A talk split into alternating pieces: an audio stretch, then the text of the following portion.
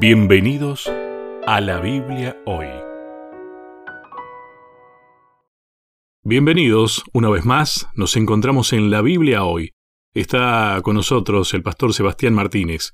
¿Qué tal Sebastián? ¿Cómo estás? Hola Lucho, qué alegría saludarte a la distancia, como decimos todas las semanas. Hoy, aquellos que nos han mirado en YouTube o tal vez en alguna plataforma como puede ser Facebook, le contamos que van a ver que no estoy en mi casa, estoy en otro ambiente.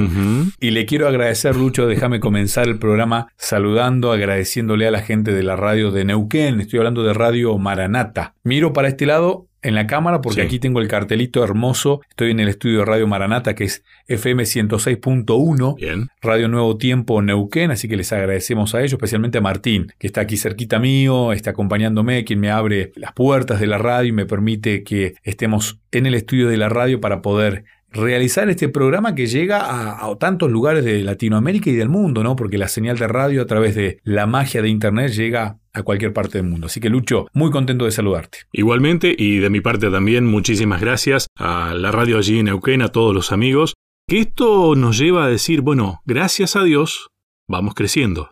Vamos sumando, ¿eh? Esto es, lindo, vamos, vamos sumando. ¿eh? Ya estamos en, en, la radio de a poquito, aquí en la radio de Neuquén, y, y está bueno, ¿no? De hecho, hasta cambió el clima, ya eh, los paneles acústicos se notan que son de radio, así que acompañan este gris con la cara reluciente tuya y la mía, Lucho, y realmente estamos muy contentos de estar eh, en este lugar, que ya no es la casa. Le contamos a la gente que a veces escuchaba el perro del vecino cuando nosotros hacíamos el programa con Lucho, y también era difícil controlar a Sebastián Chiquito, estoy hablando de mi hijo, el que tiene siete años, que es bastante inquieto y quería colaborar él en el programa. Así que estamos, estamos cómodos, estamos muy bien, gracias a la gente de Radio Maranata 106 en la ciudad de Neuquén. Bueno, y con esto también un saludo a todas las radios que nos acompañan semana a semana, ¿no? A cada uno de ellos, sí.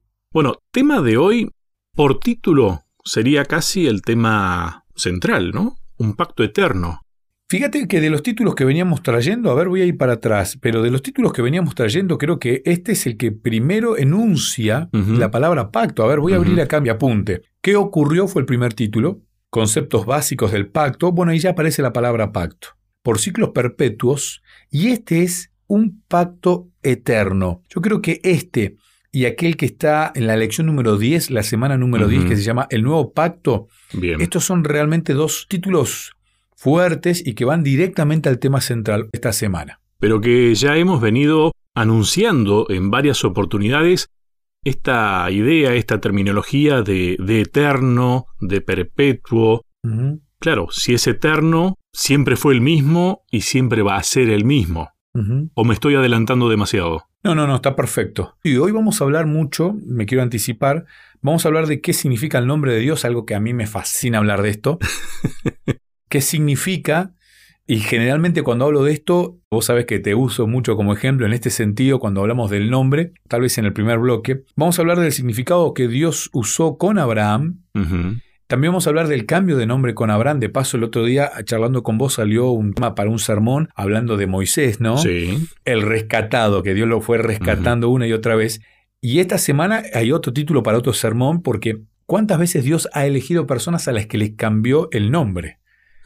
Hmm interesante este concepto, ¿no? De Dios cambiándole el nombre a una persona. Vamos a hablar de esto y vamos a hablar este, por qué es importante el nombre y qué condiciones, qué obligaciones están en esto del pacto. Bien. Son algunos de los temas que vamos a ir mirando esta semana. Bueno, muy bien. Entonces, empezamos por el nombre de Dios. Vamos a leer primero el texto bíblico, que es el versículo para memorizar esta semana, que está en Génesis 17.7, y que es la primera línea que nos ayuda a entender esto y estableceré mi pacto entre mí y tú, entre mí y tu descendencia, dice Dios, después de ti y sus generaciones, por pacto perpetuo, para ser tu Dios y el de tu descendencia después de ti. Ese es el texto de Génesis 17, 7, que aquí aparece esta imagen de un Dios paternal, un Dios amoroso, que busca a Abraham y se le presenta a Abraham. Tal vez retomemos un poco allí la idea, ¿no? Este texto comienza con estableceré mi pacto. Estableceré mi pacto porque yo soy. Exactamente. Por eso puede establecerlo. Exactamente, no, no es que cualquiera puede generar un pacto de este tipo. Y la palabra pacto, insisto, relacionada a vínculo.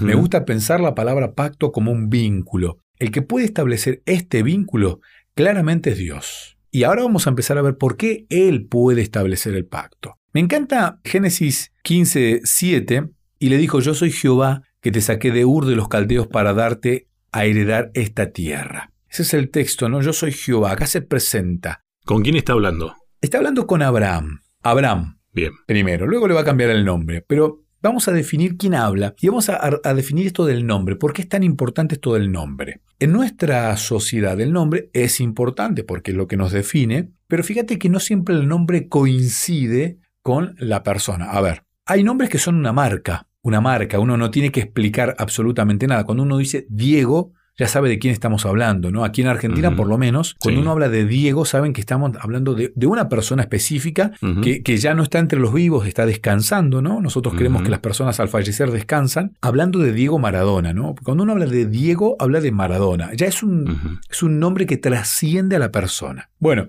voy a contar una anécdota. Aquellos que conocen la iglesia adventista en Argentina saben que contamos con dos colegios con internados. Uno está en el norte de Argentina, en Misiones, allá eh, cerquita a Leandro N. Alem, el ISAM. Y luego está el colegio, el IAB, Instituto Adventista Valcarce. Es un colegio con secundario donde los chicos viven. Se da una peculiaridad, Lucho, en el colegio de Valcarce, que está relacionada a la personalidad, a la identidad que ganan los jóvenes que pasan por Valcarce. Y es que a lo largo de sus años, uno, dos, tres, cinco años, algunos, adquieren un apodo que les queda automáticamente de por vida. Y ellos son el apodo.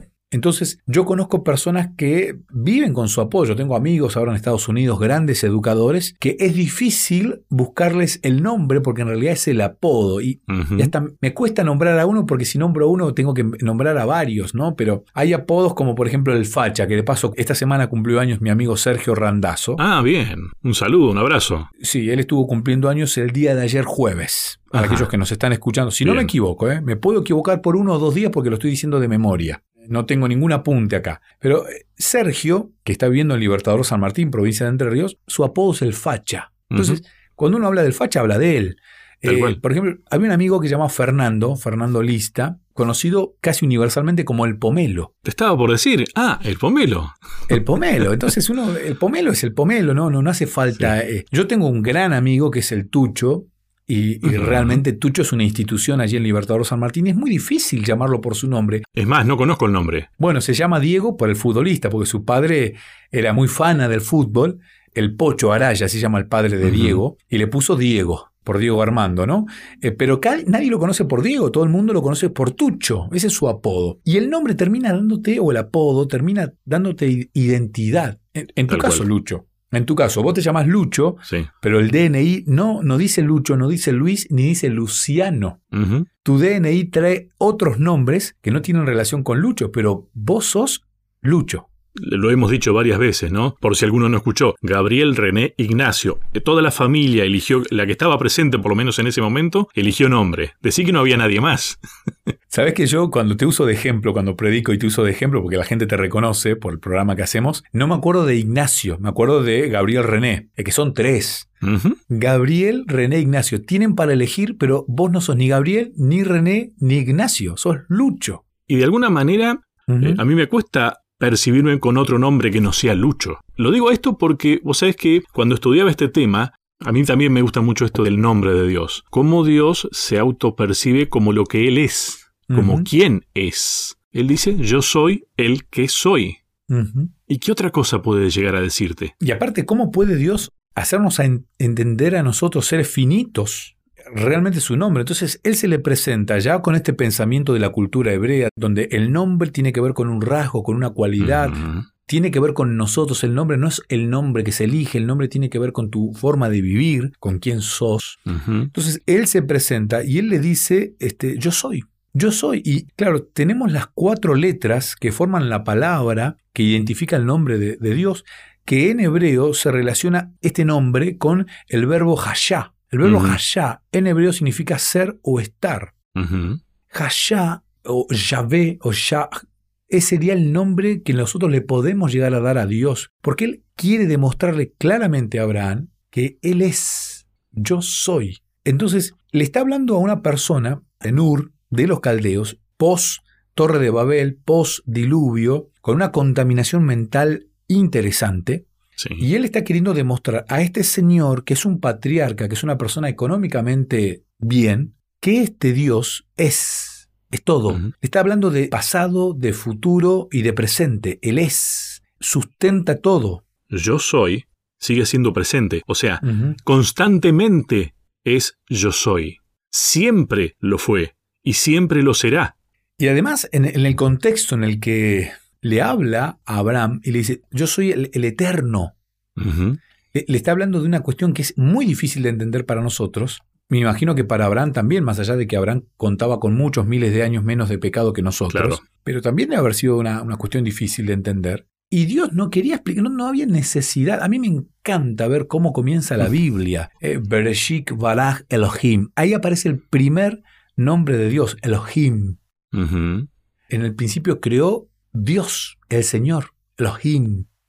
A Dios no le interesa brindarte datos, no necesita convencerte, porque no es Él el que está a prueba. Claro, no es Él el que no entiende. Exactamente. Somos nosotros los que no llegamos a entenderlo a Dios. Bueno, ahí justamente hay algo de eso, tal vez lo, hablamos en el próximo bloque, ya estamos en tiempo, pero que tiene que ver justamente con el conocimiento. Y el objetivo de Dios en este vínculo, en este acercamiento que ha tenido, tiene que ver con darse a conocer, para que no perezcamos.